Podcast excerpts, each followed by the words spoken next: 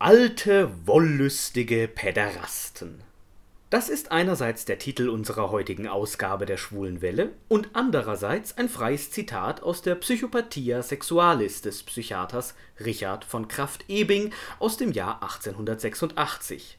Er warnte damals vor diesen Menschen, weil sie, so glaubte er zu wissen, zumeist Knaben nachstellen und sie an Leib und Seele verderben. Alte, wollüstige Päderasten ein Bild, in dem sich vieles mischt und in dem sich Schlagworte wiederfinden wie Wollüstling, Päderast, Pädophiler, Schwuler, Missbrauchstäter, Abscheulichkeit, Monster, Teufel. Und vor unseren Augen formt sich langsam das Bild eines mittelalten Mannes, der mit dicker Hornbrille und, unpassend aus der Zeit gefallen, im Trenchcoat gierig neben Spielplätzen lauert, um seine wehrlosen Opfer später auf dem Heimweg abzufangen, um wer weiß was mit ihnen anzustellen. Genau um dieses Bild geht es in unserer heutigen Sendung, durch die euch heute der Andi und der Roland begleiten. Und wie jedes Thema und jedes noch so stereotype Bild hat auch dieses seine Vergangenheit, seine Geschichte werfen wir zu Beginn ein paar Schlaglichter auf diese Geschichte mit Hilfe einiger Zitate aus den letzten rund zwei Jahrtausenden. Süß ist's, den köstlichen Seim der Bienlein zum Weine zu mischen. Süß, wenn ein hübscher Gesell holzig ein Knäblein erwirbt. Also auch fand sich Alexis zum lockigen Bub Kleobulus. Ist es nicht göttlicher Met, was hier Gitere gemischt? Meleagros, zweites oder erstes Jahrhundert vor Christus. In seiner Jugend zog er den Frauen die Ehemänner fort und als junger Mann den Männern die Frauen. Diogenes Laertios über Alkibiades drittes Jahrhundert. O Jüngling, willst du mein Herz erfreuen, so gib mir Wein und darfst den Kuss nicht scheuen. Abul Hassan Ali ibn Juluk Faruqi Sistani, 11. Jahrhundert. Die altgriechische Kultur kannte die soziale Institution der sogenannten Päderastie. Dabei suchten sich reiche Bürger einen oder mehrere Knaben, die sie mit Geschenken und Schmeicheleien umwarben, um sie in ein Abhängigkeitsverhältnis zu bringen. Die Idee war, die Jungen, die ca. 12 bis 17 Jahre alt waren, durch das Vorbild eines angesehenen Bürgers in die Gesellschaft der Erwachsenen einzuführen und sie selbst zu tugendhaften Bürgern zu erziehen Gleichzeitig sollten sich aus diesen Verhältnissen lebenslange Freundschaften ergeben. Jedoch war dieses Verhältnis nie von Sexualität befreit. Der Ältere, Erastes genannt, hatte den Jungen, Eromenos genannt, auch für sexuelle Dienste zur Verfügung. Zwar waren bestimmte Praktiken verpönt, aber was hinter verschlossenen Türen wirklich geschah, war nichts, worüber man sprach und schon gar nichts, was man der Nachwelt in Texten hinterließ solche Verhältnisse waren von Ort zu Ort und von Zeit zu Zeit mal mehr, mal weniger beliebt, mal gefördert, mal verboten. Die alten Griechen hatten ja zu keiner Zeit einen gemeinsamen Staat mit gemeinsamer Interessenvertretung, sondern lebten in vielen, in komplexen Kriegs und Bündnisverhältnissen stehenden Stadtstaaten, die alle ihre eigene Gesetzgebung hatten zwar starb die Institution der Päderastie noch in der Antike aus, die Motive der erotischen Liebe von erwachsenen Männern zu männlichen Jugendlichen und Kindern lebten jedoch weiter, auch noch in der islamischen Dichtung. Und diese Motive blieben, das lässt sich ebenfalls nachweisen, keine bloße Fiktion. Für Sex zwischen Erwachsenen und Jugendlichen oder gar Kindern braucht es keine Institution und daneben gab es ja zu jeder Zeit Prostitution, auch von Kindern, Jungen wie Mädchen. Nur mit welchen modernen Begriffen lassen sich diese Phänomene umschreiben? Homosexualität und Pädophilie werden zwar oft genannt, und doch erscheint beides unpassend.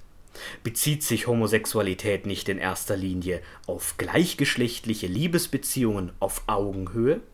Eine Augenhöhe, die es in diesen Beziehungen gar nicht gab, gar nicht geben konnte?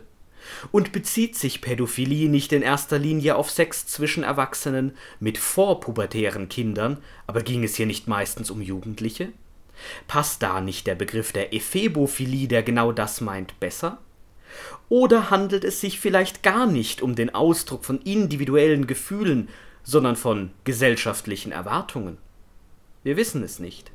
Wir sehen jedoch, der Blick in die Antike ist männlich geprägt und bringt aus unserer heutigen Sicht, wenn auch unpassenderweise, die Begriffe Homosexualität und Pädophilie nahe zusammen. Gehen wir nun weiter zu den nächsten Schlaglichtern, den nächsten Zitaten. Er hat in abscheulicher Weise mehrere unschuldige junge Knaben erwürgt, getötet und massakriert. Er hat sich an diesen Kindern auf widernatürliche Art vergangen und das Laster der Sodomie betrieben. Er hat sich schrecklicher Teufelsbeschwörungen schuldig gemacht und den Dämonen geopfert. Aus den Gerichtsakten über den Fall Gilles Rais, 1440. Da verbrannte man den Sigristen, der in unserer lieben Frauenkapelle Sigrist war, und einen Knaben, weil der Sigrist den Knaben geflorenzt, das heißt missbraucht hat. Chronik der Stadt Zürich 1464.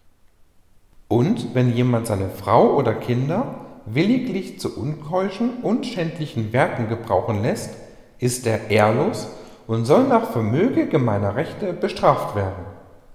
Aus dem Paragraphen 122 der Constitutio Criminalis Carolina 1532 im europäischen Mittelalter hatte sich die Bewertung von Sexualkontakten zwischen Erwachsenen und Minderjährigen einerseits stark gewandelt und war doch andererseits überraschend ähnlich geblieben.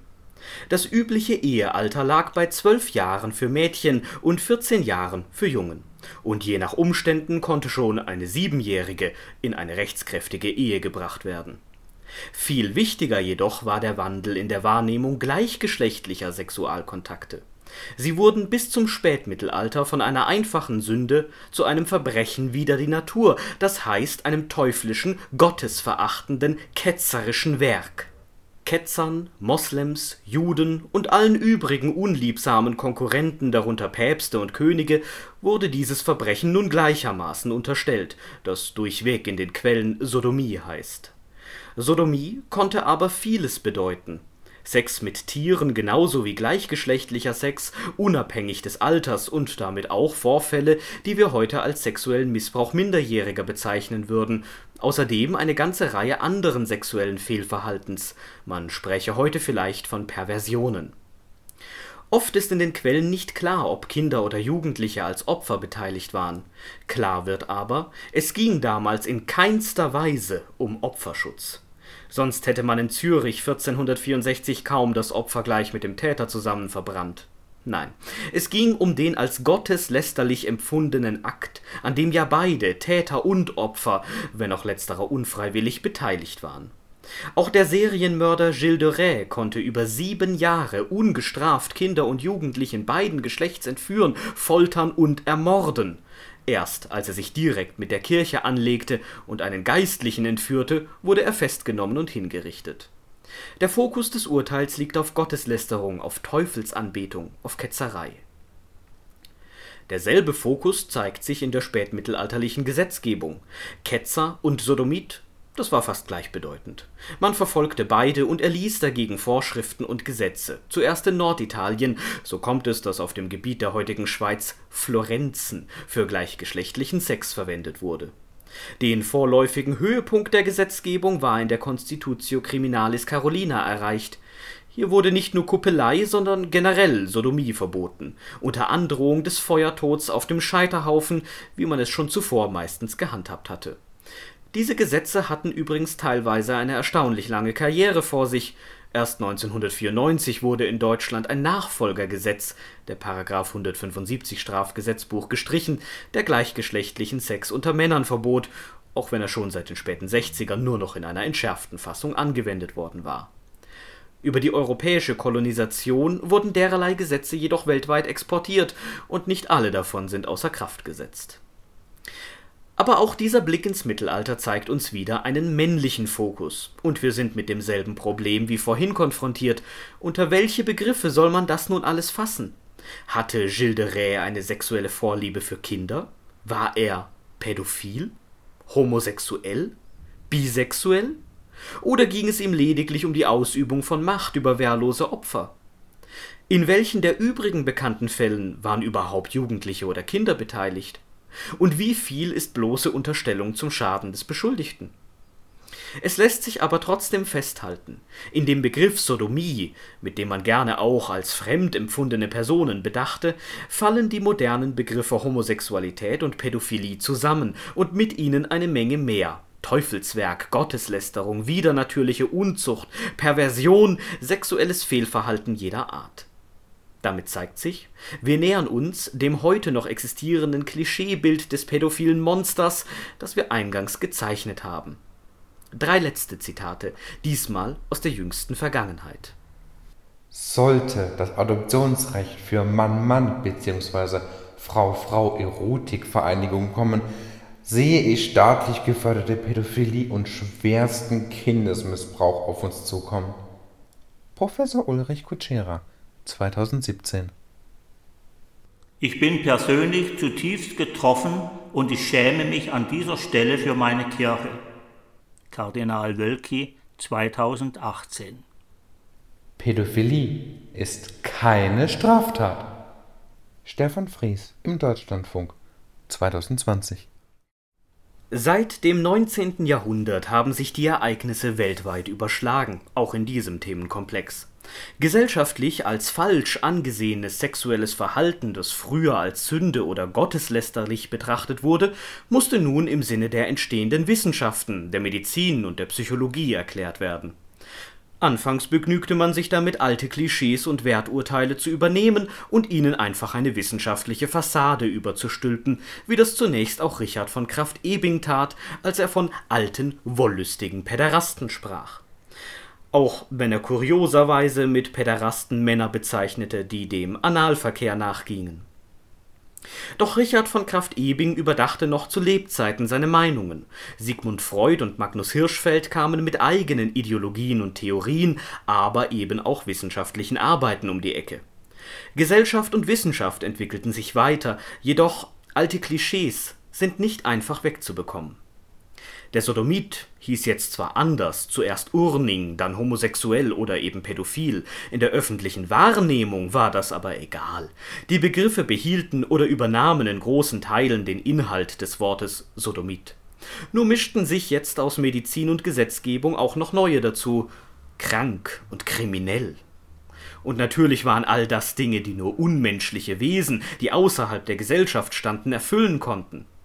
Der suspekte, irgendwie fremde oder wenigstens befremdliche Mann von außen, dieser seltsame Typ eben, der Kindern im Wald oder auf Spielplätzen auflauert, in jedem Fall aber von außen kam, dieser schwarze, weil im Schatten agierende oder aus der Fremde kommende Mann, vor dem fürchtete man sich, dem traute man das alles zu. Und tut es teilweise noch heute. Das mag man vielleicht aus Herrn Kutscheras Kommentar herauslesen oder aber noch eindeutiger in Vorkommnissen wie letztes Jahr in Freiburg erkennen, als eine Person der Polizei gemeldet wurde, die männlich aussehe, aber Frauenkleider trage und Fotos und Videos von Kindern auf Spielplätzen mache. Es stellte sich in diesem Fall übrigens heraus, dass es eine Transfrau war, die teils mit ihrem eigenen Kind unterwegs war und teils Bilder und Videos für ihren Online-Blog anfertigte. Aber es passte halt so gut ins Klischee. Jedoch, was zeigte schon so eindrücklich der Missbrauchsskandal aus dem Jahr 2010? In diesen Fällen waren es ja Männer der Kirche, denen man voll vertraute, Männer des Glaubens, die doch auf der ganz anderen Seite, nämlich mitten in der Gesellschaft in ihrem Zentrum gar standen. Wie kann das sein? Hatte man, als man früher seinen Kindern den Mund verbot, vielleicht doch etwas voreilig gehandelt? War es vielleicht doch keine kindliche Fantasie, Einbildung oder Wichtigtuerei? Und selbst wenn man von Einzelfällen wusste, vor denen man die Augen nicht verschließen konnte, waren es vielleicht gar keine Einzelfälle? Kamen die Täter wirklich überwiegend aus dem direkten Umfeld der Kinder, vielleicht sogar aus der eigenen Familie? Und warum sind so viele Mädchen unter den Opfern? Der Sodomit hatte doch gefälligst schwul zu sein. Das Klischee hing und hängt seitdem schief. Und man muss sich klar machen, wenn ein Journalist des Deutschlandfunks schreibt, Pädophilie ist keine Straftat, dann heißt das eben nicht, dass er sexuellen Kindesmissbrauch gutheißen oder legalisieren will. Nein, es ist schlichtweg ein Ausdruck des aktuellen Forschungsstands. Ein korrektes Verständnis dieses Wortes, ohne den Ballast der Vorurteile vergangener Jahrhunderte, ein Fakt. Denn Pädophilie ist eben nicht gleichbedeutend mit Sodomit. Bei uns ist jetzt Hannes Ulrich seit elf Jahren wissenschaftlicher Mitarbeiter des Instituts für Sexualwissenschaft und Sexualmedizin der Charité in Berlin und von Haus aus systemischer Psychologe. Guten Abend. Ja, hallo, schönen guten Tag. Das Institut, in dem du arbeitest, hat ja in den letzten rund 15 Jahren eine gewisse Bekanntheit durch das Präventionsprojekt Kein Täter werden erlangt, auf das wir auch gleich noch zu sprechen kommen. Daneben findet aber natürlich auch Forschung statt und gerade auch zu sogenannten Paraphilien und eben auch zur Pädophilie. Wo liegt in diesem Spektrum denn dein Arbeitsschwerpunkt? Genau, also an unserem Institut decken wir das ganze Spektrum des Indikationsgebietes der Sexualmedizin ab. Also alles, was mit Geschlecht und Sexualität zu tun hat. Ähm, wir behandeln klinisch Erektionsstörungen bei Männern, äh, Schmerzen beim Geschlechtsverkehr bei Frauen, die keine gynäkologische Ursache haben. Das ganze Transsternchen-Spektrum, also ich begleite auch sehr viele Transmenschen auf dem Weg ihrer Transition und äh, eben auch ein weiteres Indikationsgebiet sind die Paraphilien, Präferenzbesonderheiten, die äh, manchmal zu Leidensdruck führen und deshalb einen behandlungswürdigen Status erhalten. Und äh, eine besondere Paraphilie ist die Pädophilie, also die sexuelle Ansprechbarkeit, das kindliche Körperschema. Und wie du richtig sagst, seit 2005 gibt es bei unserem Institut dieses Projekt Kein Täter werden, das sich anonym und unter Schweigepflicht an äh, Betroffene richtet. Das heißt, die Teilnehmenden unseres Programmes müssen zu keiner Zeit ihre wahre Identität preisgeben. Das hat damit zu tun, dass in dem Bereich das Stigma sehr hoch ist. Pädophilie wird sehr geächtet und kein Mensch möchte ähm, ja, seine Krankenkassenkarte irgendwo durchziehen und sagen, ich bin pädophil weil er Angst hat vor Ächtung. Genau. Ja, dass mit diesem Begriff der Pädophilie sehr viel Negatives verbunden ist, haben wir bereits in der Sendung gesehen. Und ich glaube, es ist gar nicht schlecht, wenn wir gleich zu Beginn unseres Gesprächs noch einmal die Grundlagen klären. Was ist denn Pädophilie eigentlich? Hängt das denn wirklich so untrennbar, wie man manchmal meinen wagt, mit Schlagworten zusammen wie pervers, alt, männlich, wollüstig, schwul, Täter oder auch gleich Kinderschänder, Monster und so weiter? Was bedeutet der Begriff? Ja, das ist ein guter Punkt. Pädophilie an sich bedeutet nichts anderes als die sexuelle Ansprechbarkeit auf das kindliche Körperschema vor der Pubertät also sexuelle äh, Fantasien und Handlungsimpulse auch, sexuelle Natur mit Kindern. Das ist das eine, aber wir müssen das ganz klar trennen von sexuellen Übergriffen auf der Verhaltensebene. Also das ist ein großer Unterschied. Nicht jeder Pädophile missbraucht Kinder und nicht jeder, der Kinder missbraucht, ist ein Pädophiler. Also eine, also die Pädophilie an sich ist erstmal nur die, diese sexuelle Ansprechbarkeit, diese Fantasien. Und die allermeisten Menschen haben sexuelle Fantasien, die sie nicht auf eine Verhaltensebene bringen. Äh, äh, jeder kann sich mal überlegen, wann, an was er so denkt, wenn er Pornos guckt oder was seine Masturbationsfantasien sind und nicht alles äh, gelangt davon auf eine Verhaltensebene. Und so ist es bei Pädophilen eben auch. Und äh, vielleicht noch ganz wichtige äh, Trennung. Pädophilie bekommt dann Störungscharakter, wenn die Betroffenen selbst Leidensdruck haben, weil sie sich dafür selbst abwerten, weil sie sich als Monster der Gesellschaft äh, zum Beispiel betiteln. Oder wenn es natürlich auf eine Verhaltensebene kommt, weil sie durch das Verhalten dann andere in Gefahr bringen. Ne? Also das ist die Definition aus einer Paraphilie, wird dann eine paraphile Störung, wenn Leidensdruck besteht, Selbst- oder Fremdgefährdung. Das ist ja eine Definition, die auch für alle übrigen Paraphilien greift und was man an dieser Stelle vielleicht nochmal herausstellen sollte, weil ja ganz gerne mal dann der Schnellschuss gemacht wird, oh, jemand hat komische Fantasien, das bedeutet ja, der ist gleich pervers und krank. Nein, es braucht den Leidensdruck dazu oder eben die Fremd- oder Eigengefährdung. Vorher ist das noch keine paraphile Störung. Ganz genau so ist es. Kann denn in dieser ganzen Gemengelage auch ein pädophiler Mensch neben seiner pädophilen Neigung auch noch andere sexuelle Interessen haben? Oder ist das etwas Ausschließliches? Absolut. Also in unserem Projekt äh, haben sich seit 2005 ähm, über ja, so knapp 13.000 Menschen gemeldet. Und ähm, das ist eine relativ große Stichprobe, auf die wir Zugriff haben, auch eben Forschungszugriff. Und da ist es so, dass äh, circa 50 Prozent kernpädophil sind, das heißt eine ausschließliche Ansprechbarkeit auf das kindliche Körperschema und weitere 50 Prozent äh, eben auch eine Ansprechbarkeit auf das erwachsene Körperschema haben. Aber natürlich geht das auch immer einher noch mit anderen Fantasien. Also nicht jeder Pädophile steht äh, auf die gleichen Sexualpraktiken, genauso wenig wie jeder äh, Teleiophile, also Mann, Mensch, der auf Erwachsene steht, auf alle Praktiken steht, sondern hat da auch seine Vorzüge. Oralverkehr, Analverkehr, Vaginalverkehr, äh, knutsche nicht gern, dafür streichle ich lieber und so weiter und so fort und auch einen bestimmten Typus, also äh, dick, dünn, groß, klein. Und das ist in diesem Fall dann genau gleich bunt, könnte man sagen. Ähm, dementsprechend gibt es auch Pädophile, die eher auf Mädchen fixiert sind oder eher auf Jungen oder beides. Also so ein, eine Entsprechung zur Homobi und Heterosexualität, richtig? So ist es, ganz genau. Es gibt auch zum Beispiel Menschen, die auf das kindliche weibliche Körperschema stehen und auf das erwachsene männliche Körperschema. Und bei Menschen, die kernpädophil, also exklusiv pädophil sind, äh, ist es auch in der Regel so, dass sie eins der beiden Körperschemata entweder männlich oder weiblich äh, präferieren. Ist das häufig?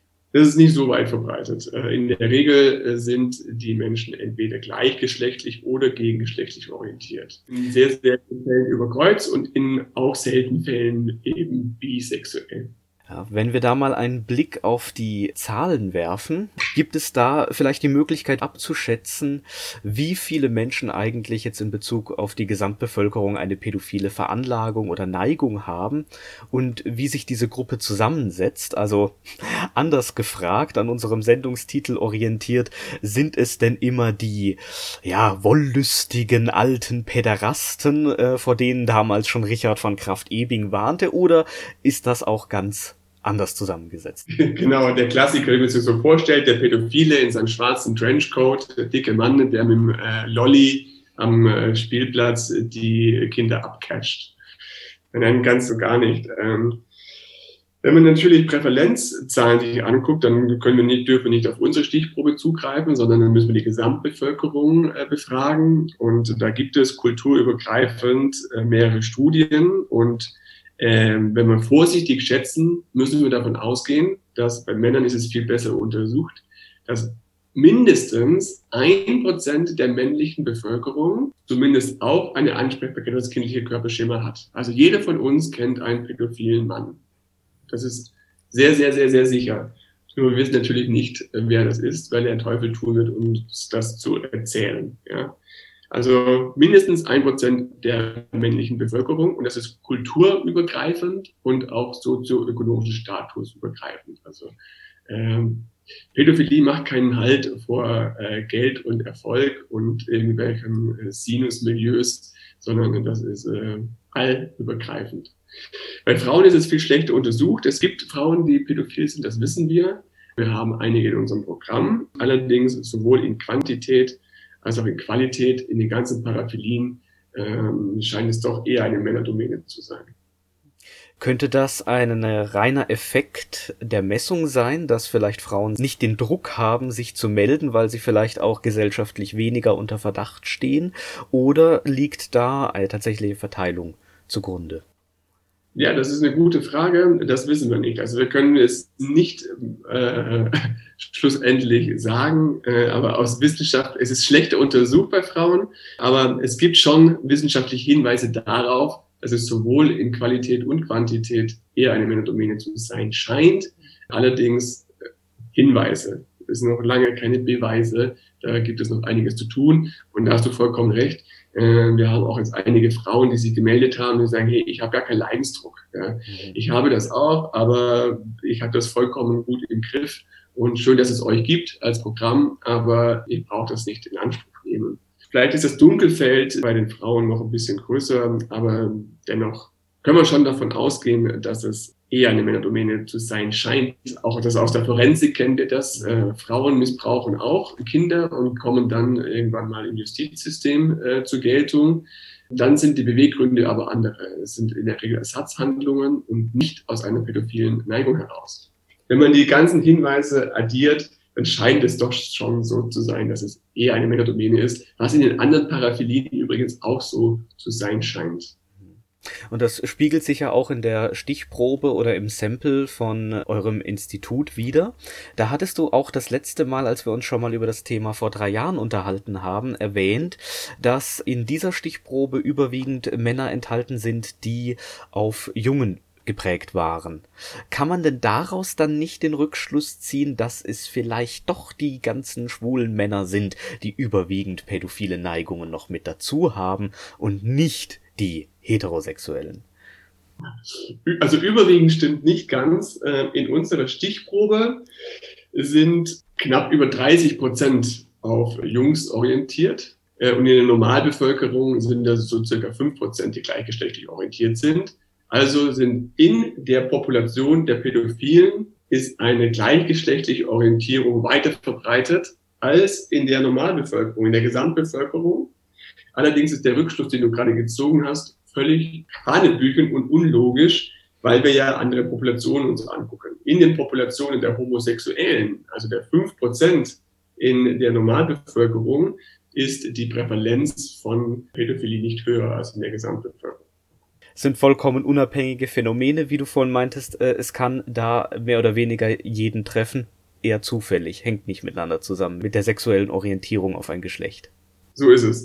Eher zufällig, vielleicht äh, gibt es, ähm, es wird sehr wahrscheinlich genetische Dispositionen geben, die das befürworten, die das verstärken, die eine, die das Risiko für die Genese einer Pädophilie erhöhen. Aber wenn man mich als Wissenschaftler fragt, wie Sexualpräferenz entsteht, gibt es nur eine korrekte Antwort und die heißt, wir haben keine Ahnung. Wir wissen, dass es äh, biologische, psychologische und soziale Faktoren geben muss und dass es die gibt aber wie die zusammenspielen, wissen wir nicht.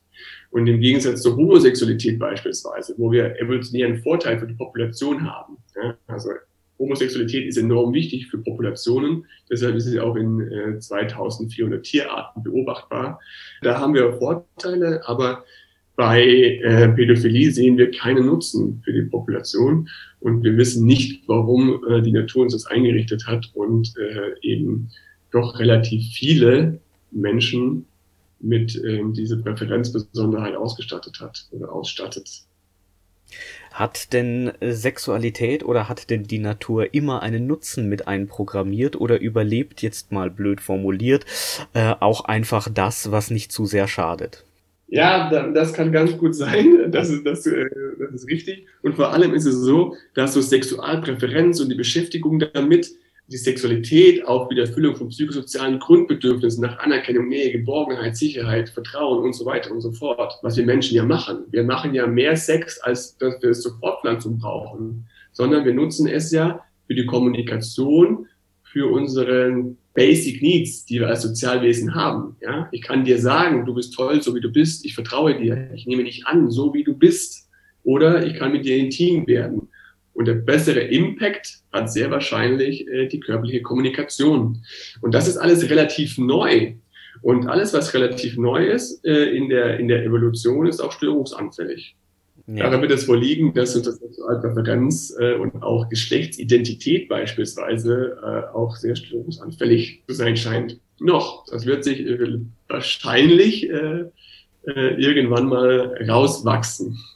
Störungsanfällig ist das eine, das andere ist die wichtige Message auch, dass Sex eben nicht nur der Fortpflanzung dient, was ja doch ein bisschen ein überkommenes Bild ist, aber in vielen Köpfen noch rumzuspuken scheint. So ist es. Wenn man Menschen fragt, warum die Sex haben, dann sagen sie zur Fortpflanzung. Also das ist natürlich Quatsch, weil dann brauchten homosexuelle Menschen keinen Sex haben und heterosexuelle fünf bis sechs Mal im Leben. Da würden zwei bis drei Offsprings resultieren und der Fortbestand wäre gesichert. Dann sagt man nochmal, dann sagen die Menschen noch, ja, äh, Sex macht ja auch äh, Spaß und zur Lustbefriedigung, zur Triebabfuhr oder sowas. Auch das vollkommen richtig. Dafür bräuchte ich aber gar keine andere Person. Das könnte ich mir schön selbst machen. Das geht am schnellsten und am besten. Da komme ich da stressfrei zum Orgasmus. Es muss also noch mehr geben. Und äh, das ist eben die Dimension der Sexualität, die völlig unterbelichtet ist, eben zu der Befriedigung der psychosozialen Grundbedürfnisse, die wir als Sozialwesen alle gemeinsam haben. Also aus meiner Sicht ist Sexualität per se kein Grundbedürfnis, aber Sexualität eine sehr gute Art der Kommunikation, um ganz, ganz viele unserer Grundbedürfnisse zu befriedigen.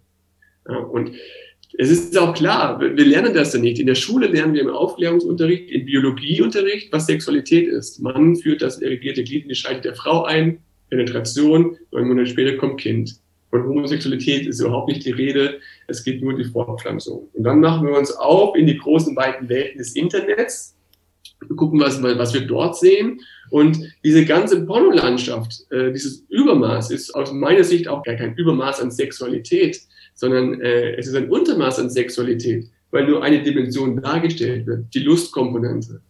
Und das ist Sex Fiction. Das ist, das ist Fiktion. Das hat nichts damit zu tun, wie Sexualität in Wahrheit äh, aussieht. Und ähm, von den anderen Dimensionen der Sexualität wird kaum gesprochen, leider. In diesem Fall sind dann aber auch Diskussionen ein bisschen müßig, ab wann denn etwas jetzt genau eine Paraphilie ist, ab wann denn jetzt etwas eine sexuelle Orientierung ist, weil es auch etwas von der Wertung und vom Betrachter abhängt. Oder sehe ich das falsch? Absolut, das ist was äh, sehr äh, Subjektives und gerade in äh, der heutigen Zeit in, in Inklusions- und Diversitätsgedanken ist es voll gut auch. Es ist ja schon langweilig, wenn ich keine Perversion habe, sondern wenn ich normal auf Vanillasex und Blümchensex stehe, mir schon eine Langweiler. Das ist immer die, die, soziale Komponente, die gesellschaftliche, die wir immer mit äh, einbeziehen müssen. Und ähm, zu unserer Sicht ist alles vollkommen in Ordnung. Es ist alles vollkommen okay solange du dich mit deinem Verhalten nicht in Gefahr bringst, solange du andere durch dein Verhalten nicht in Gefahr bringst und solange du keinen subjektiven Leidensdruck hast. Alles vollkommen in Ordnung. Ob äh, im Bett mit Kot hantiert wird äh, oder äh, mit Urin oder mit irgendwelchen Peitschen, äh, ist das alles wunderbar, solange es einvernehmlich passiert und da kein Mensch zu Schaden kommt. Super. Und ähm, was du gerade sagst mit Orientierung und Paraphilie, das ist ein ganz wichtiger Punkt. Es ist ganz wichtig, dass pädophile Menschen, die wollen nicht nur Sexualität mit den Kindern haben. Die haben genau die gleichen Bedürfnisse, wie teleiophile Menschen in ihrer Beziehung zu Erwachsenen auch haben. Die verlieben sich in die Kinder, die wollen Nähe, die wollen Bindung. Denen ist schon klar, dass es auf Augenhöhe gar nicht funktionieren kann, weil es ja Kinder sind. Der Verstand eine ganz andere Ebene hat ganz anderer Entwicklungszustand. Dennoch verlieben die sich in die Kinder und wollen genau das Gleiche haben, was Erwachsene in ihren Beziehungen auch haben wollen. Und deshalb sind äh, sexuelle Übergriffe von Pädophilen an Kindern in aller Regel äh, nicht gewalttätig, nicht mit Gewalteinwirkung, sondern immer aus einem Beziehungsverhältnis heraus, also ein Bindungsverhältnis. Die Kinder werden manipuliert und sagen am Ende vielleicht gar nicht mehr Nein oder sogar Ja zu sexuellen Handlungen. Nicht, weil das aus freien Stücken machen, sondern weil sie lange manipuliert worden sind in der Beziehung. Das macht natürlich äh, die sexuellen Übergriffe nicht besser. Das gilt äh, natürlich zu unterbinden, aber ich möchte hier nur mal unterstreichen, dass es eben nicht nur um sexuelle Lust geht, sondern eben auch um, um Beziehung. Also auch in diesem Fall ist äh, das Bild des dunkel gekleideten Mannes, der im Wald hinterm Baum lauert auf die Kinder und sich gleich auf sie draufstürzt, nicht das Richtige, sondern es sind in aller Regel Leute, die den Kindern sehr nahe stehen, was man vielleicht erstmal so nicht glauben wollte. Genau so ist es. Ist, wenn man die Eltern befragt der Kinder, dann würde ich sagen, das war der beste Erzieher, das war der beste Chorleiter, das war der fürsorglichste Sportleiter, äh, what auch ever. So. Also immer, immer, immer aus aus einer Beziehung heraus, ja, ganz genau. Es gibt natürlich auch andere Übergriffe. Äh, wenn man zum Beispiel sieht, Marc Dutroux war ja ganz bekannt äh, in den Medien vor einigen Jahren, dieser Belgier, der sehr viel Gewalt äh, an die Kinder ausgeübt hat. Und dann kam in den Nachrichten immer der pädophile Kinderschänder Marc Dutroux. Und ähm, ich gucke diese Bilder an und mir war ziemlich schnell klar, dass der sicher nicht pädophil ist, ne? dass es aus anderen Beweggründen heraus macht. Und es hat sich später auch herausgestellt, der war nicht pädophil. Wenn, wenn so eine Gewalteinwirkung äh, da erfolgt, dann sind das in aller Regel nicht pädophil motivierte Taten. Aber das macht sich besser oder schlechter. Ne? Ich möchte jetzt gar nicht pädophile äh, Übergriffe schönreden oder sowas. Ist, äh, Übergriff ist Übergriff, egal aus welcher Motivation heraus, aber man muss halt auch klarstellen, es sind eben nicht immer die Pädophilen, die übergriffig werden und wenn es so nun mal so ist, dass diese Gewalttaten in aller Regel von nicht pädophilen Menschen begangen werden, dann ist das einfach ein Fakt. Genau. Und sogar in Gänze, wenn man alle sexuellen Übergriffe in Kinder nimmt, dann sind es immer noch über 50 Prozent, die von nicht pädophilen Menschen gemacht werden. Also weniger als die Hälfte der Übergriffe an Kindern im Gesamten werden von pädophilen Menschen gemacht, also sind sexuelle Neigungstaten. Wir reden da von Ersatzhandlungstaten. Äh, mit diesen Begriffen muss man auch vorsichtig sein. Das kann ein Schlag ins Gesicht sein für Betroffene, ja. Aber aus der wissenschaftlichen Perspektive ergibt das Sinn, weil diese Menschen in der Regel aus irgendwelchen Gründen bei Gleichaltrigen nicht landen können, trotzdem dieses Bedürfnis haben und dann die einfachsten Opfer nehmen. Und das sind halt häufig Kinder, äh, Psychopathen, Soziopathen, Persönlichkeitsstörungen, Intelligenzminderungen oder äh, auch sehr traurig niedere Machtmotive weit verbreitet. Wir kennen das kulturübergreifend. Es gibt in Berlin die Berliner Wohnzimmer, äh, in denen Chefetagen äh, im Kollektiv die Kinder von Mitarbeitenden äh, missbrauchen, um ihre Macht zu demonstrieren. Das kennen wir aus anderen äh, Kulturen auch, Bakibachi aus Afghanistan beispielsweise, Tanzjungen, die auf dem Tisch tanzen müssen, sich entleiden müssen und dann im Kollektiv von den Dorfältesten missbraucht werden. Ganz niedere Machtmotive, äh, leider, leider immer noch auch im Jahr 2021 weit verbreitet. Da sind wir jetzt gerade mitten im Thema sexueller Kindesmissbrauch und da stehen gerade noch zwei Begriffe im Raum, die wir vielleicht noch klären sollten. Das sind nämlich die Begriffe Dunkelfeld und Hellfeld, die vorhin auch schon mal gefallen sind. Was bedeuten diese beiden Worte denn?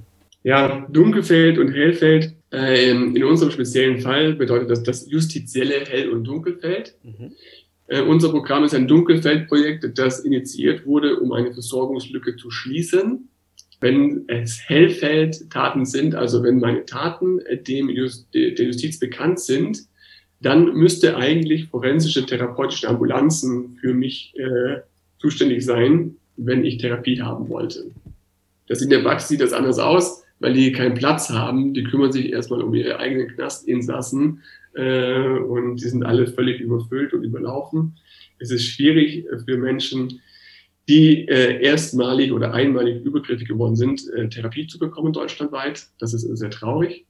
Aber genau das ist damit gemeint. Und das Dunkelfeld, ähm, also sobald Justizkontakt besteht, reden wir von einem Hellfeldfall. Und solange die Justiz nichts davon weiß, ist es ein Dunkelfeldfall. Und das Dunkelfeld ist eben enorm groß. Es gibt in Deutschland circa 12.000 Anzeigen wegen sexuellen Kindesmissbrauch pro Jahr. Davon gibt's, werden 3.000 zur Verurteilung gebracht. Und ähm, vorsichtige Schätzungen, also wenn man die, die Opferperspektive mit einbezieht und äh, die Fallzahlen extrapoliert, dann kommen wir auf mindestens 300.000 Fälle pro Jahr in Deutschland. Also das heißt, das Dunkelfeld äh, nimmt den Löwenteil, also mindestens, mindestens 99 Prozent der Fälle ein. Das sind immer so Vertrauensverhältnisse, das sind immer so Missbrauchssysteme, die äh, aufrechterhalten werden. Und ähm, es ist sehr, sehr selten, dass sowas ins Tageslicht kommt. Erschreckende Zahlen, muss man mhm. ganz klar sagen. Zählt denn zu dem Hellfeld nur in Anführungszeichen direkte Hands-on-Delikte oder auch schon der äh, Konsum sogenannter Kinderpornografie. Ja, also diese Zahlen, die ich gerade genannt habe, waren nur mit Hands-on-Delikten. Der Sumpf der sogenannten Kinderpornografie, wir nennen das nicht Kinderpornografie, wir nennen das Missbrauchsabbildung, weil es genau das ist. Die Kinder werden sexuell missbraucht und das wird abgebildet. Und Pornografie äh, ist aus unserer Sicht so eine Verharmlosung, weil es immer was von Einvernehmlichkeit suggeriert und äh, das ist mit Sicherheit nicht der Fall. Aber das ist ein enorm krasses Dunkelfeld, ein weiteres großes Dunkelfeld. Äh, wir wissen auch, dass die ganzen Missbrauchsabbildungen, die konsumiert werden, von anderen Menschen konsumiert werden im Internet. Also so viele Pädophile gibt es gar nicht, wie diese Kinderpornografie konsumieren. Und die Beweggründe können wir auch nicht. Und äh, ein weiteres wichtiges Phänomen auch derzeit ist diese ganzen äh, das Online-Grooming, also das äh, über die Social Medias und über irgendwelche Avatare bei Rollenspielen äh, online äh, sich TäterInnen auch äh, an, an die Jungs und an die Mädels ranmachen und eben da äh, Vertrauensverhältnisse aufbauen und äh, Pornografie tauschen und Nacktbilder hin und her schicken. Also auch dieses, dieses ja, Grooming-Verhalten online ein ganz, ganz, ganz ähm, wichtiger und gefährlicher neuer Aspekt, wo wir noch viel Aufklärungsarbeit leisten müssen. Und wo es auch noch Forschung braucht, sehe ich das richtig?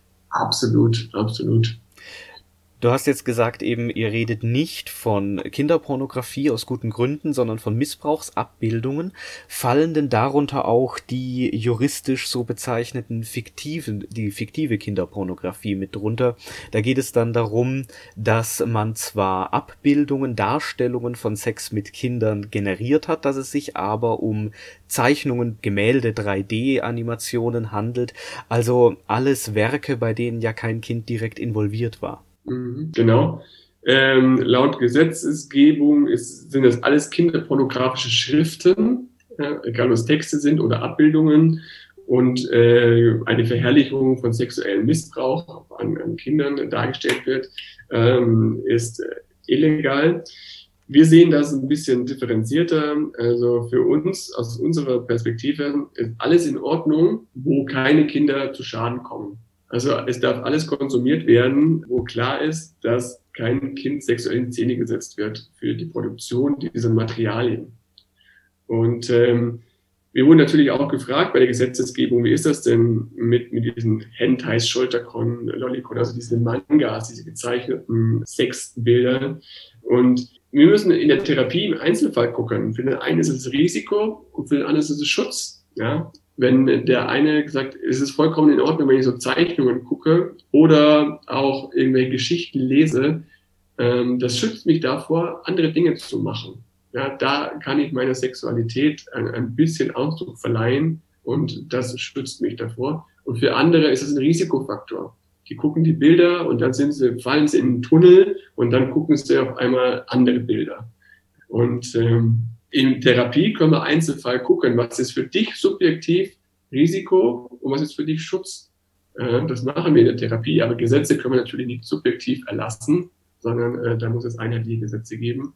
Und ähm, daher hat sich der Gesetzgeber dafür entschieden, dass auch solche ähm, äh, Materialien illegal. Da sind wir jetzt gerade bei dem Stichwort Therapie praktisch mitten im Projekt Kein Täter werden, das ja ein Präventionsangebot ist. Wie du vorhin gesagt hast, es hat sich aus dem Bedarf heraus entwickelt. Ähm, du hast schon ein bisschen angedeutet, wer sich bei euch da alles meldet. Wer kann sich denn bei euch alles melden? Also Leute aus dem Hellfeld eben nicht, Leute, die der Justiz bekannt sind, aber alle, die eben da noch keine Berührungspunkte haben, sind erstmal potenziell willkommen. Absolut. Und auch äh, Leute in Hellfeld, denen bieten wir auch natürlich erstmal ein Erstgespräch an und äh, gucken dann, äh, ob die anderweitig irgendwo unterkommen. Wir arbeiten mit der forensisch-therapeutischen Ambulanz zusammen. Wir arbeiten mit Kind im Zentrum in Berlin zusammen. Wir haben andere Institutionen deutschlandweit, mit denen wir zusammenarbeiten.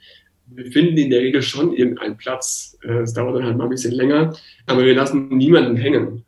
Also jeder darf erstmal zu uns kommen. Und äh, so die häufigste Differentialdiagnose, wenn man das so möchte, medizinisch gesprochen, sind so Angststörungen oder, oder Zwänge, also für Menschen, die einfach paranoid sind. Äh, ich habe irgendwie mein Kind auf dem Arm gehabt und dann habe ich eine Erektion bekommen und seitdem habe ich, da habe ich Angst, dass ich ein Pädophil bin. Mhm. Das können wir natürlich dann ausschließen. Ja. Aber in der Regel sind die selbstgestellten Diagnosen schon sehr wichtig. Ja. Die Menschen wissen das seit ihrer Pubertät. Also wenn unsere, unsere sexuelle Orientierung die entwickelt sich in der Pubertät. Wir merken dann auf einmal so 95 Prozent der Männer merken, dass, ach, die Mädchen sind gar nicht mehr alle so doof. Die Anna ist eine ganz süße und eigentlich möchte ich der gerne mal ein Küsschen geben. Und fünf Prozent sagen, ja, äh, Anna ist nicht so mein Ding. Ich, Frank ist cooler äh, oder der Murat. Äh, und bei den Pädophilen ist es eben auch so, dass sie sagen, oh mir krass, bei mir ist es eben meine kleine Schwester oder die Nachbarstochter. Und dann haben sie immer noch die Hoffnung, dass sich das wieder verwächst und verläuft irgendwann mal und dass das so ein bisschen mitwächst und dann irgendwann mit 18 denken sie, jetzt bin ich durch die Pubertät durch, jetzt bin ich erwachsen und meine, meine Präferenz ist immer noch äh, bei, den, bei den Kindern. Äh, was stimmt nicht mit mir? Und äh, das ist auch der Trend gerade, dass sehr, sehr viele junge Menschen mittlerweile zu uns schon kommen und nicht die Hoffnung haben und damit leben, versuchen irgendwie selbst einen Umgang damit finden und dann erst mit 35 oder 40 kommen, wie das noch vor 15 Jahren war.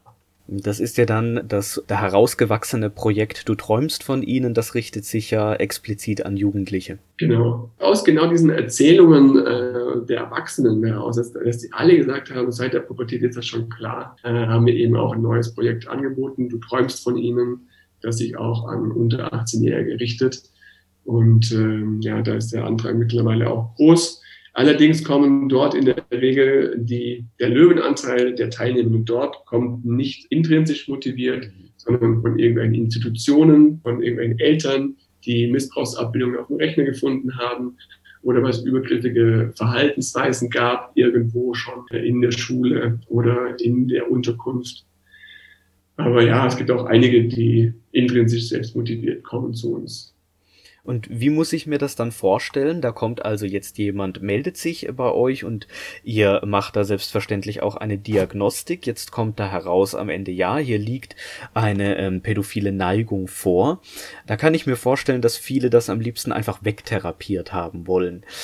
Könnt ihr das denn anbieten? Das wäre schön, ja. Äh, leider, leider müssen wir den Zahn ziehen. Das wäre ethisch äh, nicht korrekt, jemanden in Aussicht zu stellen, dass wir die sexuelle Präferenz verändern könnten. Das hat bei den ganzen Konversionstherapien mit Homosexuellen nicht funktioniert und äh, das hat auch in anderen ja, Forschungsdesigns nicht funktioniert. Durch masturbatorische Konditionierung oder masturbatorische Rekonditionierung Sexualpräferenz zu verändern, das funktioniert nicht. Und äh, Therapieziel ist es eben nicht, die Sexualpräferenz zu ändern, sondern die sexuelle Präferenz zu integrieren ja, wir können unser Verhalten nur kontrollieren, wenn wir unsere sexuelle Präferenz akzeptieren und natürlich die Verhaltenskontrolle und dann gucken, was ist denn sonst noch möglich? Wie bekomme ich denn sonst meine psychosozialen Grundbedürfnisse gut befriedigt, ähm, wenn ich auch nicht auf einer leidenschaftlichen Lustebene der Sexualität befriedigt bekomme? Was ist denn sonst möglich?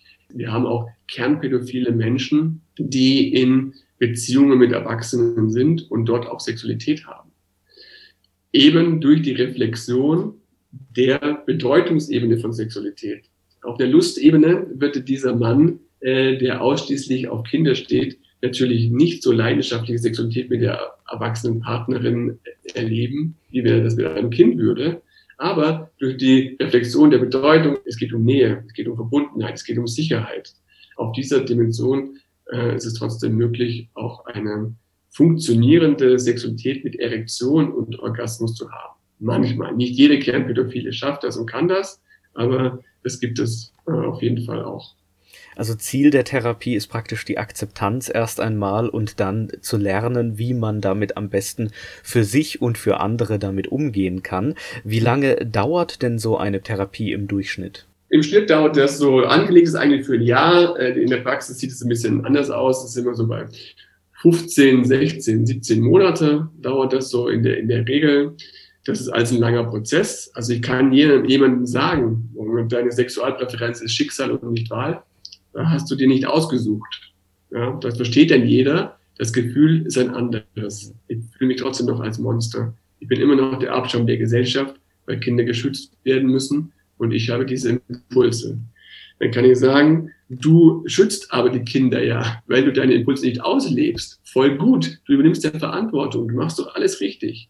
Ja, dann dauert das aber eine Weile, bis das vom Gehirn ins Herz tropft. Das ist ein Prozess. Und äh, ja, ganz richtig, am Ende der Therapie, am besten, wenn er sagt, ja, ich bin pädophil, das ist okay so, das ist eine Aufgabe, die ich den Rest meines Lebens habe. Sexualpräferenz ist Schicksal und nicht Wahl habe ich mir nicht ausgesucht, dafür kann ich nichts. Aber ich muss den Rest meines Lebens damit umgehen. Und das habe ich gelernt. Ich kenne meine Risikofaktoren und ich kenne meinen Schutzplan. Ich habe in jeder Risikosituation habe ich einen Schutzplan parat, eine Handlungsalternative, damit ich mich und andere durch mein Verhalten nicht in Gefahr bringe und bin sozial integriert und äh, habe ein gutes System, äh, in dem ich mich befinde, äh, was der beste Schutzfaktor ist überhaupt. Ja. Also der beste Schutzfaktor gegen das Begehen von sexuellem Übergriff ist soziale Integration. Und wir empfehlen wir machen keine Empfehlungen. Ne? Therapie ist ja keine Beratung. Aber die Erfahrung zeigt, dass wenn sich Menschen outen und sich offenbaren ihrer Familie gegenüber, ihren engen Freunden gegenüber und dann Unterstützung bekommen, dass das enorm zuträglich ist. Ja? Dann können sie sich selbst auch besser verzeihen, wenn das andere Menschen können. Und jetzt rate mal, äh, ich bin jetzt ja seit äh, zehn Jahren ungefähr bei diesem Projekt, rate mal, wie viele pädophile Menschen Ablehnung erfahren haben, als sie sich geoutet haben in ihrem sozialen Umfeld, in einem engen Umfeld gesagt haben, ich bin pädophil. Wie viel Prozent haben Ablehnung erfahren? Also man würde jetzt aus dem Bauch heraus eine hohe Zahl vermuten, aber wenn du so fragst, ist es wahrscheinlich eher eine niedrige Zahl. Ich denke mal 10% vielleicht oder noch weniger sogar. Kein einziger. Kein einziger, das ist noch weniger. Kein einziger, ja. Es ist so, natürlich ist der Schock am Anfang mal groß. Mhm. Oh, oh Scheiße, Kinderschänder und so weiter und so fort.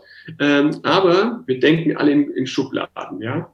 Aber die Schublade machen wir dann auf und überlegen und hinterfragen das, wenn uns das Gegenüber wichtig ist.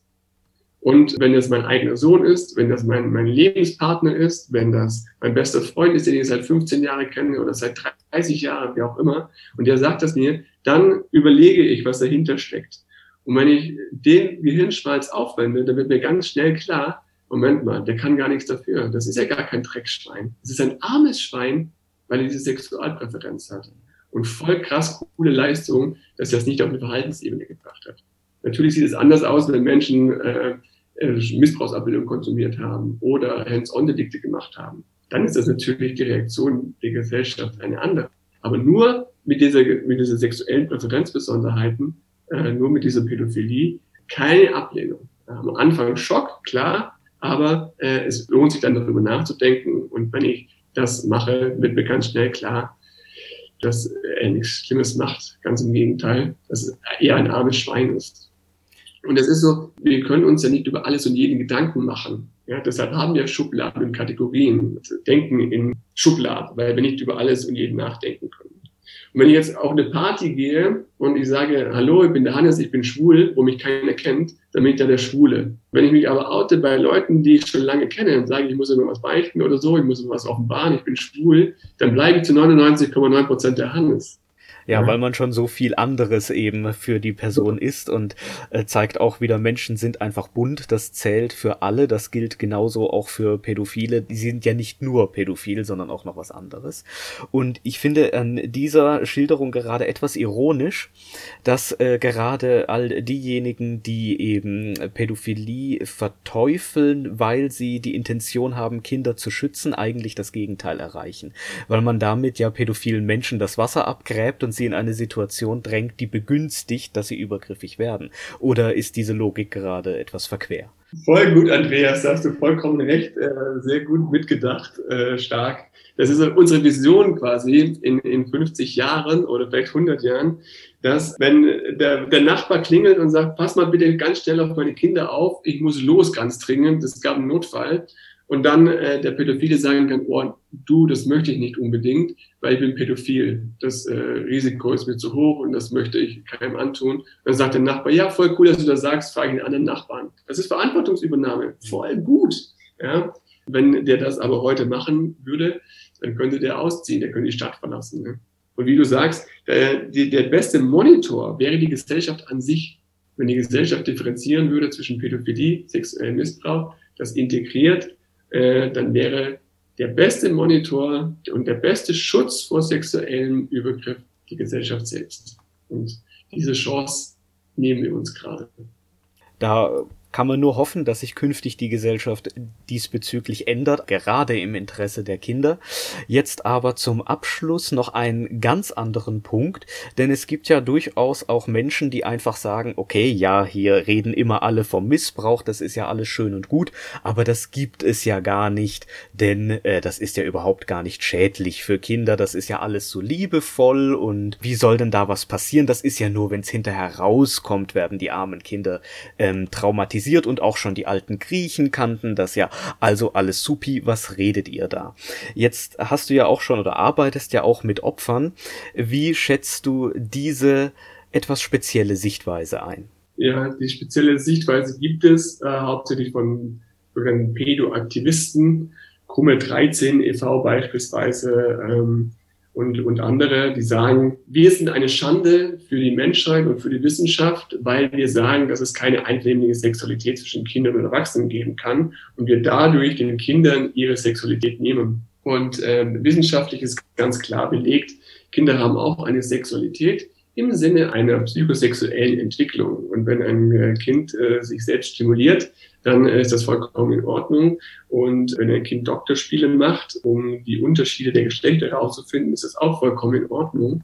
Aber das Konstrukt von Sexualität, wie wir Erwachsene das haben, das manifestiert sich erst in der Pubertät. Und daher ist es schon mal ganz klar, dass unterschiedliche Interessen vertreten werden. Also wenn, wenn ich als Erwachsener ein anderes, eine andere Perspektive auf Sexualität habe, wie das Kind hat, dann kann es gar nicht auf Augenhöhe mir begegnen. Und ein Kind kann auch nicht einfach nämlich ein Ja sagen zu etwas, wo es noch gar kein Konstrukt dafür hat, was es eigentlich ist. Und die Traumafolgestörungen entstehen auch übrigens erst dann im Grunde oder ein Bewusstsein dafür, wenn die Sexualität sich final in der Pubertät entwickelt. Wenn ähm, ein Kind zum Beispiel immer seinem äh, Chorleiter muss immer oral befriedigen, dann weiß es nicht, dass sexueller Missbrauch ist. Weil es ist irgendwie, das ist komisch, das macht keinen Spaß, das ist ekelhaft, das ist doof, aber ich kann es gar nicht richtig benennen. Und erst später, wenn ich ein Konstrukt von Sexualität entwickle in der Pubertät, wird dann klar, dass es sexueller Missbrauch war. Und dann äh, sind die Wirkungstreffer auch extrem hoch. Ich kenne einige, ich habe mit vielen Betroffenen von sexualisierter Gewalt äh, gearbeitet, äh, die das zu dem Zeitpunkt zugelassen haben und das erst viel, viel später bereut haben. Also es ist ein ganz klarer Sieg, einvernehmliche Sexualität von Erwachsenen und Kindern kann es nicht geben. Und ähm, das Risiko für die Genese von Traumafolgestörungen ist viel, viel zu hoch, als wir das in Kauf nehmen könnten. Eine Frage mit ziemlich klarer Antwort also und nebenbei bemerkt auch bereits die letzte Frage, die ich mir notiert hatte. Gibt es denn von deiner Seite noch etwas, das du noch erwähnt haben möchtest oder etwas, das zu wenig zur Sprache gekommen ist? Nee, ich würde vielleicht nur mal ganz äh, kurz zusammenfassen, dass wir, dass ich hoffe, dass die Hörer jetzt lernen zu unterscheiden zwischen sexuellen Fantasien und sexuellem Verhalten, dass das ein großer Unterschied ist nicht jeder Pädophile missbraucht Kinder und nicht jeder, der Kinder missbraucht, ist ein Pädophiler. Und dass keiner stolz sein kann, darauf heterosexuell zu sein, weil es ist keine Leistung, er hat nichts dafür getan, es ist Schicksal und nicht Wahl. Keiner kann deshalb diskreditiert werden, für was er nichts kann. Und äh, das ist eben bei sexueller Präferenz genauso, egal ob das homosexuell ist, ob das sadistisch ist, masochistisch oder pädophil. Dafür können wir nichts aber wir sind natürlich verantwortlich für unser Verhalten. Genauso ist es. Ja, dann danke ich dir an dieser Stelle für das überaus aufschlussreiche und interessante Gespräch. Vielen Dank, dass ihr euch diesem Thema annimmt. Das ist mega gut äh, und ich freue mich immer und hoffe, dass wir ein paar Hörer damit erreichen werden. Vielen Dank. Ich glaube, nach diesem ausführlichen Interview haben wir alle ein besseres Verständnis, was hinter dem Begriff Pädophilie steht und wie er von anderen Phänomenen abzugrenzen ist.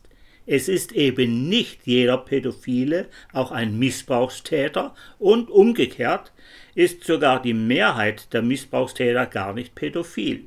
Allerdings, egal welche Motivation Täter haben, mich haben die Zahlen erschreckt. 300.000 vermutete sexuelle Übergriffe pro Jahr alleine in Deutschland, die meisten davon im Dunkelfeld, unerkannt oder vertuscht, jedenfalls ungeahndet. Und natürlich interessiert mich als ehemaligen Lehrer hier, wie es denn konkret mit sexuellen Übergriffen in Institutionen, wie zum Beispiel Schulen, aussieht.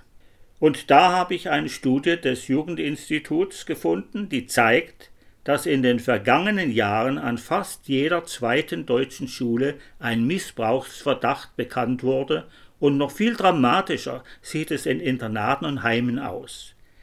Die Autorin der Süddeutschen Zeitung, Lilith Volkert, will folgerichtig mit ihrem Slogan Sprechen hilft Missbrauchsopfer dazu ermutigen, von ihren Erfahrungen zu berichten. Das heißt, wenn man vermeiden möchte, dass weiterhin viele Kinder Opfer sexueller Gewalt werden, hilft eben nur genaues Hinsehen, ernst nehmen und nachdenken.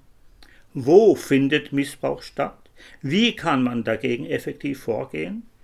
Die bloße Verteufelung von Menschen hilft, wie wir gesehen haben, niemandem, ganz im Gegenteil eher noch. Nachdem nun Anfang 2010 die Misshandlung von Schülern in Heimen und kirchlichen Einrichtungen bekannt geworden waren, hatte die Bundesregierung beim DJI eine Studie zu sexueller Gewalt in Institutionen in Auftrag gegeben, um eine Vorstellung von deren Verbreitung dort zu erhalten. In Berlin wurde diese Zahlen dann bekannt gegeben. Demnach war in den vergangenen drei Jahren eben an fast jeder zweiten deutschen Schule mindestens ein Missbrauchsverdacht bekannt geworden. Betreuungseinrichtungen für Kinder und Jugendliche waren noch stärker betroffen. 82 Prozent der Heime und 69 Prozent der Internate hatten im selben Zeitraum mit mindestens einem Verdachtsfall zu tun. Unter den Betroffenen waren zu mehr als 70 Prozent Mädchen. Die Hälfte der Opfer war unter 14 Jahre alt. Es war die erste empirische Untersuchung, die sich detailliert mit sexueller Gewalt in deutschen Institutionen auseinandersetzte. Vor allem für die Schulen gab es vorher keine Daten. In mehr als 1100 Schulen, 100 Internaten und 300 Heimen befragte das Jugendinstitut, das DJI, Lehrer, Schul- und Heimleiter sowie die Mitglieder der Schülervertretungen in Internaten. Ausführliche Erfahrungen von Kindern und Jugendlichen wurden bisher jedoch außen vor gelassen. Genau untersucht wurden die mutmaßlichen Täter. 4% der Schulen, 3% der Internaten und 10% der Heime meldeten Übergriffe durch das Personal. Deutlich größer war jedoch der Anteil des Missbrauchs von Jugendlichen untereinander. Bei 17% der Schulen standen Gleichaltrige unter Verdacht, in Internaten und Heimen waren es sogar 27 bzw. 38% Die bedeutendste Rolle spielte jedoch sexuelle Gewalt, außerhalb der Institutionen, also in der Familie oder dem Bekanntenkreis. Etwa ein Drittel der Schulen und Internate und fast die Hälfte der Heime hatten in diesem Zusammenhang einen Verdacht. Dass in Heimen insgesamt deutlich mehr Verdachtsfälle gemeldet wurden als in Internaten, führt das DJI auf belastende Vorerfahrungen und Familienverhältnisse der Betroffenen sowie auf die intimere Atmosphäre vor Ort zurück. Aufmerken lassen die Konsequenzen, die in der Regel aus den Verdachtsfällen gezogen wurden. In ungefähr der Hälfte der Fälle wurden Jugendamt oder Polizei eingeschaltet, allerdings nur, wenn der mutmaßliche Täter von außen kam. Wurde ein Lehrer oder Betreuer des Missbrauchs verdächtigt, hatte dies nur in knapp einem Drittel arbeits- oder strafrechtliche Konsequenzen. Die meisten Übergriffe waren dadurch bekannt geworden, dass sich das Opfer an einen Lehrer gewandt hatte. Daher fordert das DJI Pädagogen in Zukunft so zu schulen, dass sie Kindern das Signal aussenden, auch wirklich zu ihnen kommen zu können und sie dann auch wissen, wie sie richtig auf Missbrauchsverdacht reagieren bzw. wo sie sich professionellen Rat einholen können. Missbrauch von Kindern und Jugendlichen ist eben immer noch allgegenwärtig und kein Thema der Vergangenheit. Seit März 2010 haben sich mehr als 15.000 Betroffene bei der telefonischen Anlaufstelle der Missbrauchsbeauftragten gemeldet.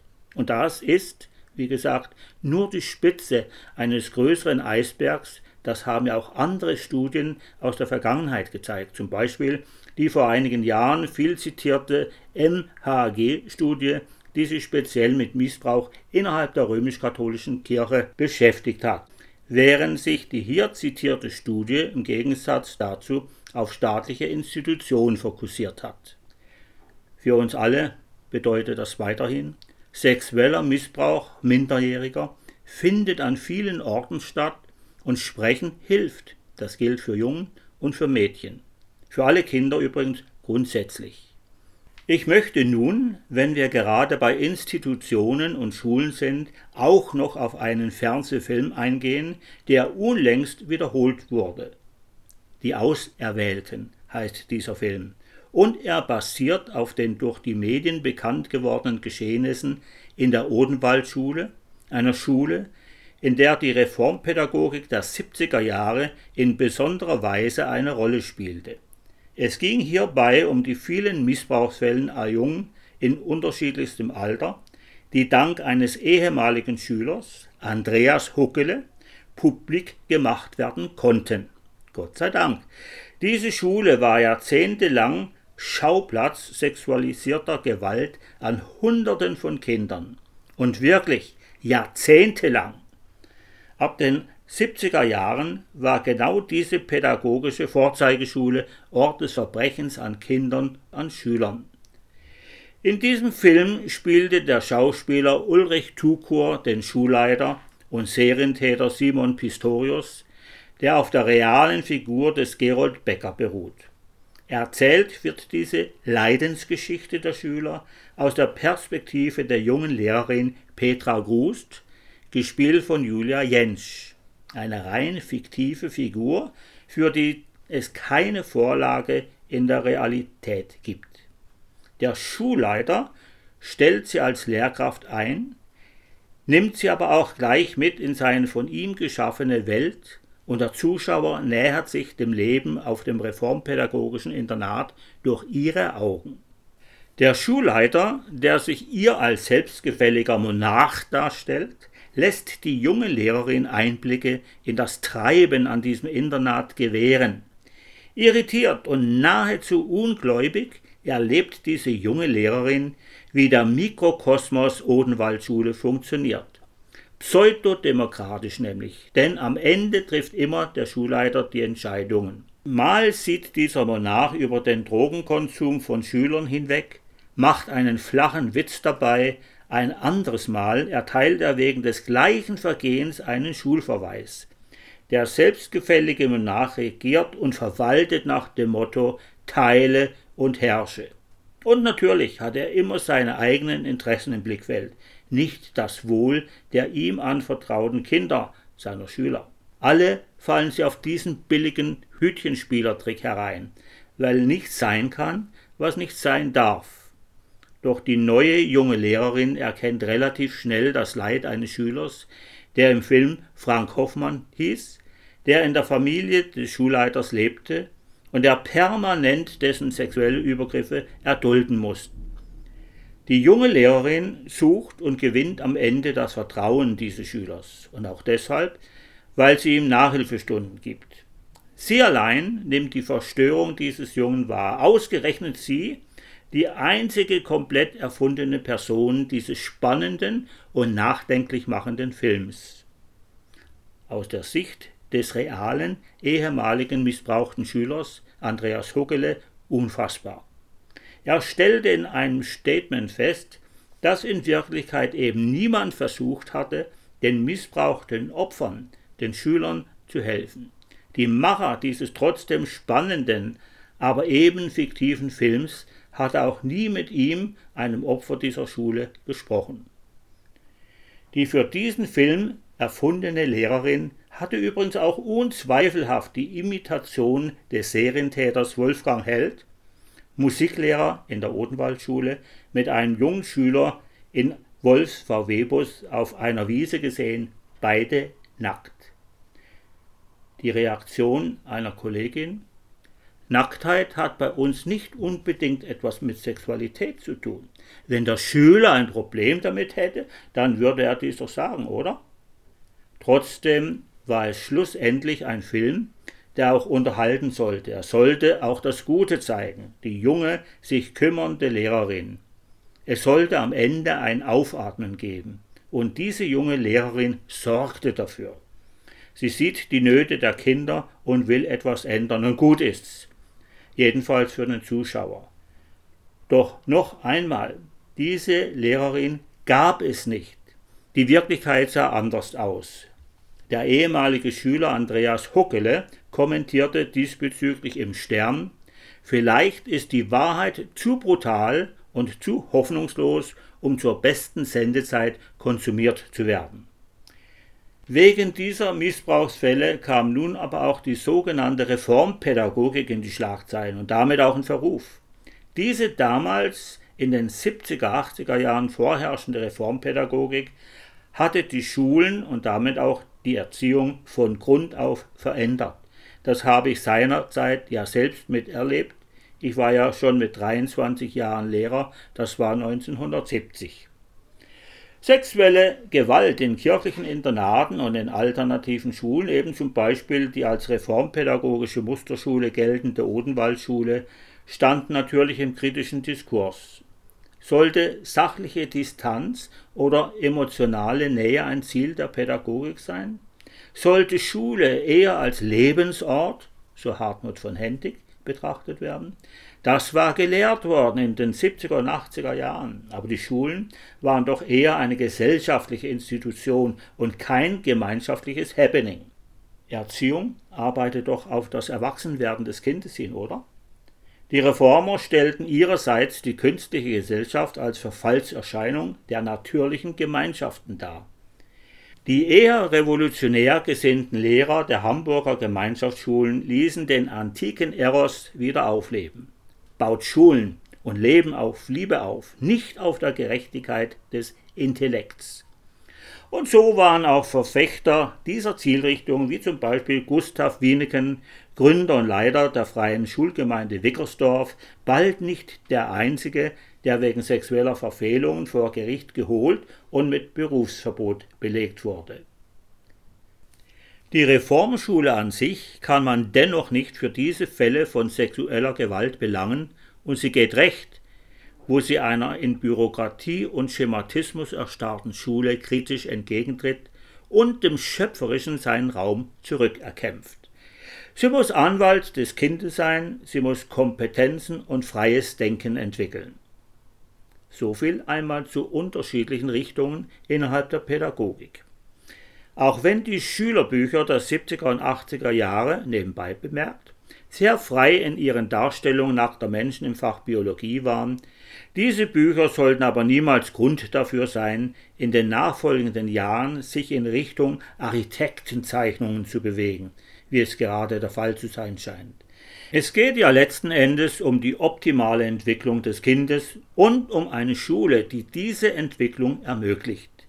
Das ist die Bedeutung der Reformpolitik heutzutage und so verstanden ist sie natürlich wertvoll. Man darf nur nicht vergessen, dass Kinder eben immer auch die Möglichkeit brauchen, gehört zu werden, nicht nur, aber gerade auch, wenn es um ungewollte oder erzwungene sexuellen Kontakte geht. Und genau darum geht es letztlich, um den Schutz von Kindern und um die freie Entfaltung der Persönlichkeit. Genau deshalb sollte allen, denen diese Punkte wichtig sind, daran gelegen sein, dieses falsche Bild des alten, wollüstigen Päderasten abzulegen.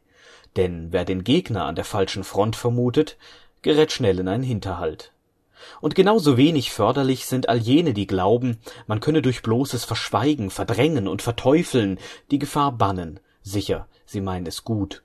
Aber das Gegenteil ist der Fall. Wer Kindern Aufklärung, selbstverständlich jeweils altersgerecht, vorenthält, macht es ihnen schwer, sich selbst und ihre eigenen Grenzen zu entdecken und macht sie so anfälliger für Missbrauchstäter. Wer Kindern, die Übergriffe erlebt haben, nicht glaubt, weil der mutmaßliche Täter nicht ins Klischee passt, der sorgt nur dafür, dass dieser Täter weitermachen kann, unabhängig davon, ob es sich nun um einen Neigungs- oder einen Ersatzhandlungstäter handelt. Und wer Pädophile als vermeintliche Monster verteufelt, vielleicht weil er in ihnen das althergebrachte und falsche Klischee des Sodomiten erkennt, der grenzt Menschen pauschal aus, die das gar nicht verdient haben, und schlimmer noch, treibt sie in die Enge, isoliert sie und macht sie so anfälliger dafür, tatsächlich zu Tätern zu werden. Und wer gar meint, Tätern müsse man die Todesstrafe angedeihen lassen, der wird sich das vielleicht doch noch mal überlegen, wenn er daran denkt, dass viele Täter selbst auch Opfer waren oder sind und ebenfalls viele Täter selbst jugendlich oder gar Kinder sind. Außerdem das Phänomen Pädophilie und das Phänomen Kindesmissbrauch verschwindet nicht, wenn man Menschen tötet. Am Ende hat man lediglich zusätzlich einen Massenmord angerichtet. Das ist nicht im Sinne des Kinderschutzes und auch nicht im Sinne einer freien Persönlichkeitsentfaltung. Und das alles meine ich auch nicht nur im Hinblick auf die öffentliche Meinung, sondern auch im Hinblick auf den Gesetzgeber. Gerade im Bereich sogenannter Kinderpornografie mag die Frage angebracht sein, ob es denn zweckmäßig ist, wenn alte Aufklärungs und Biologiebücher, die teilweise jahrzehntelang hochgelobt wurden, nun unter den Verdacht geraten, kinderpornografisch zu sein, oder wenn sich Kinder bei ihren sexuellen Entdeckungsreisen einmal selbst, natürlich nur für sich und ohne Aufforderung, versteht sich, fotografieren und sich damit potenziell selbst strafbar machen. Sicher, auch diese Gesetze sind gut gemeint. Aber das Gegenteil von gut ist eben nicht immer schlecht, sondern oft auch gut gemeint.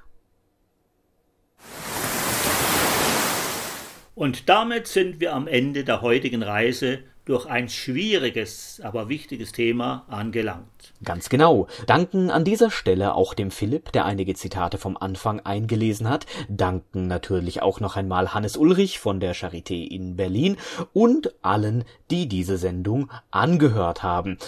Sicher, es war kein leichtes Thema, aber ein wichtiges.